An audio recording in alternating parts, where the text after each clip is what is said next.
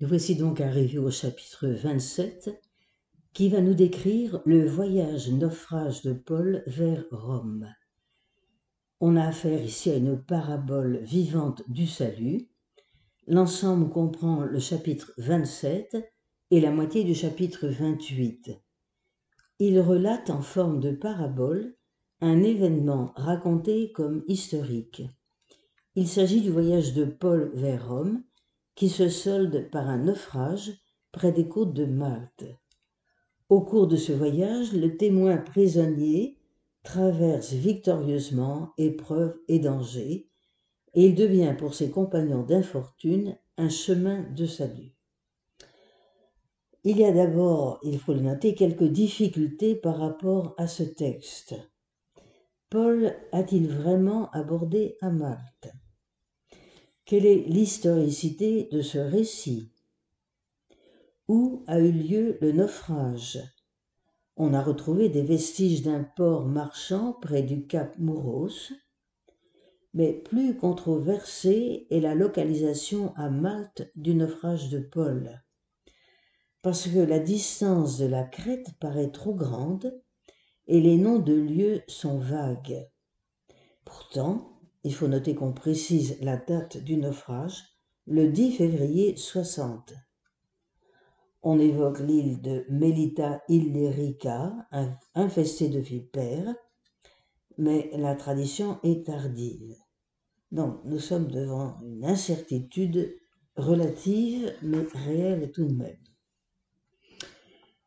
Finalement, le naufrage a-t-il eu lieu? Ne s'agirait-il pas tout simplement d'une composition à la gloire de Paul, illustrant le passage de la deuxième aux Corinthiens, chapitre 11, versets 24 et 26. Écoutons-les. 24 à 26, c'est Paul qui parle. Cinq fois j'ai reçu des Juifs les 39 coups de fouet. Trois fois j'étais battu de verge, une fois lapidé, trois fois j'ai fait naufrage.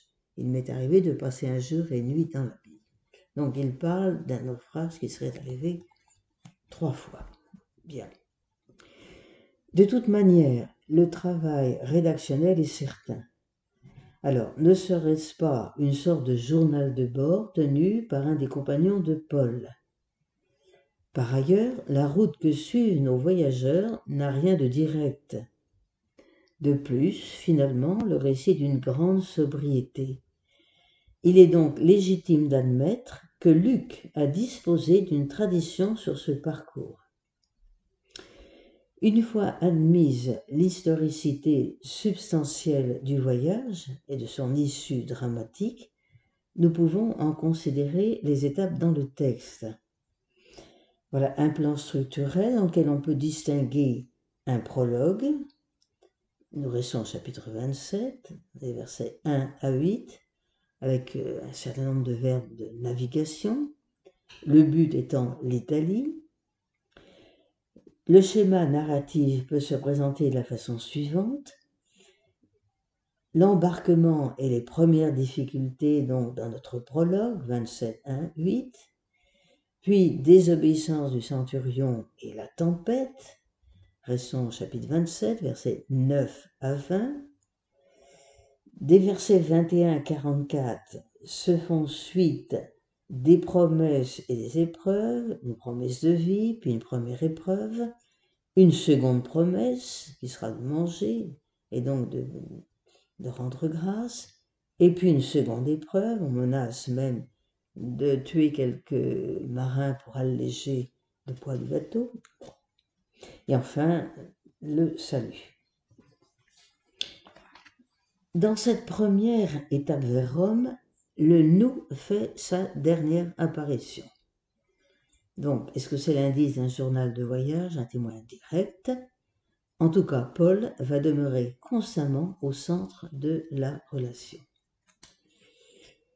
Retenons surtout les passages qui nous permettent de voir plus qu'un simple récit de voyage, mais une parabole de salut nous notons le nombre l'abondance de termes qui éveille l'attention.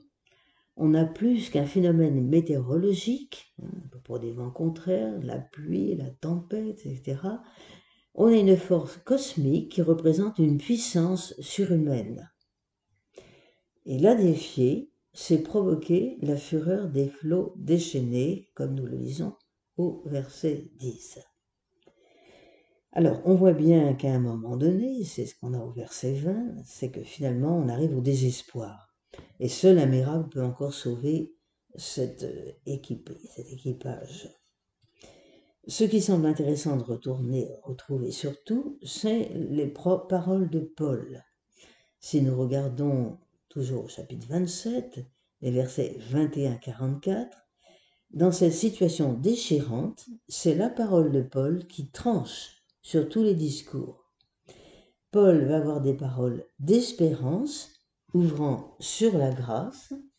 Écoutons au verset 24. Sois sans crainte, Paul, il faut que tu comparaisses devant l'empereur et Dieu t'accorde aussi la vie de tous tes compagnons de traversée. Et puis, parole d'espérance sur la vie, c'est le verset 34 lorsque Paul dit Je vous engage donc à reprendre de la nourriture, car il y va de votre salut. Encore une fois, aucun d'entre vous ne perdra un cheveu de sa tête. Et même, Paul va annoncer, au verset 22, un salut imminent.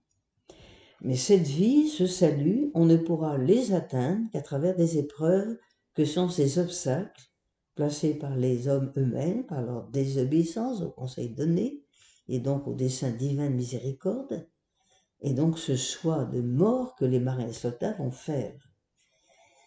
Nous avons vu que Paul se dresse au milieu de tous au verset 21 et donc il parle en prophète du dessein de Dieu. Renotons aussi l'expression il fallait, il faut qui revient trois fois, verset 21, verset 24 et verset 26. Nous savons que l'expression il fallait, il faut est toujours liée au salut. Elle marque donc cette expression le déroulement de ce dessein de salut et la nécessité vitale pour les hommes de s'y soumettre. On est bien dans l'histoire donc du salut. Au verset 24, au centre de cette parole prophétique, ce verset dévoile l'intime du projet de Dieu révélé par un messager céleste. Je le reprends encore une fois, verset 24. Cette nuit même, en effet, un ange du Dieu auquel j'appartiens et que je sers serait présenté à moi et m'a dit Sois sans crainte, Paul, il faut que tu comparaisses devant l'empereur, et Dieu t'accorde aussi la vie de tous tes compagnons de traversée. Courage donc, mes amis, je fais confiance à Dieu, il en sera comme il m'a dit, nous devons échouer sur une île. Il faut que Paul, au nom d'Israël, rende son témoignage en présentant sa défense devant César, Rome donc. César juge souverain en ce monde. Et pour que son serviteur puisse proclamer la parole avec pleine assurance, le Maître suprême va étendre la main pour une guérison, comme le priait la première communauté, rappelons-nous en 4.30. Au sein de l'épreuve qui est déroulée entre les versets 27 et 32, relevons quelques expressions qui nous ramènent dans l'histoire du salut d'Israël. Au verset 27, le milieu de la nuit, dit-on au verset 27. C'était la quatorzième nuit que nous dérivions vers le milieu de la nuit. Le milieu de la nuit, dans la pensée juive, désigne toujours le cœur de l'épreuve. Mais c'est aussi le moment où la prière se fait plus intense, comme celle de Paul et Silas dans la prison de Philippe en 1625, ou celle encore de la communauté à Troas, chapitre 20, verset 7. Et puis est mentionnée la quatorzième nuit, au verset 27. C'était la quatorzième nuit que nous retrouvons un peu plus tard également. La quatorzième nuit évoque toujours celle de la Pâque. Exode, chapitre 12, verset 6. Et donc, de la délivrance. Nous voyons bien au verset 28 et suivant que les hommes ont peine à se débarrasser de leur esprit d'indépendance, tant il leur est difficile de s'en remettre à la providence. L'intervention de Paul arrête la tentative de se sauver en abandonnant les autres à leur sort. Le résultat de ces deux initiatives malheureuses sera de rendre le salut encore plus difficile. Quoi qu'il en soit, c'est ensemble que l'on est sauvé. Des versets 33 à 38, nouvelle promesse de vie est faite. Verset 33, mention du jour. Le jour, c'est toujours le jour du Seigneur, avec une majuscule, le jour. Il n'est pas non plus sans intérêt au verset 34 que Paul invite les compagnons à prendre de la nourriture, et remarquons l'accumulation des termes, prendre de la nourriture, verset 33, 34, 36, du pain, verset 35, sans manger, verset 33, manger, verset 35, être rassasié, verset 38. On peut y voir une allusion à l'Eucharistie tout à fait transparente.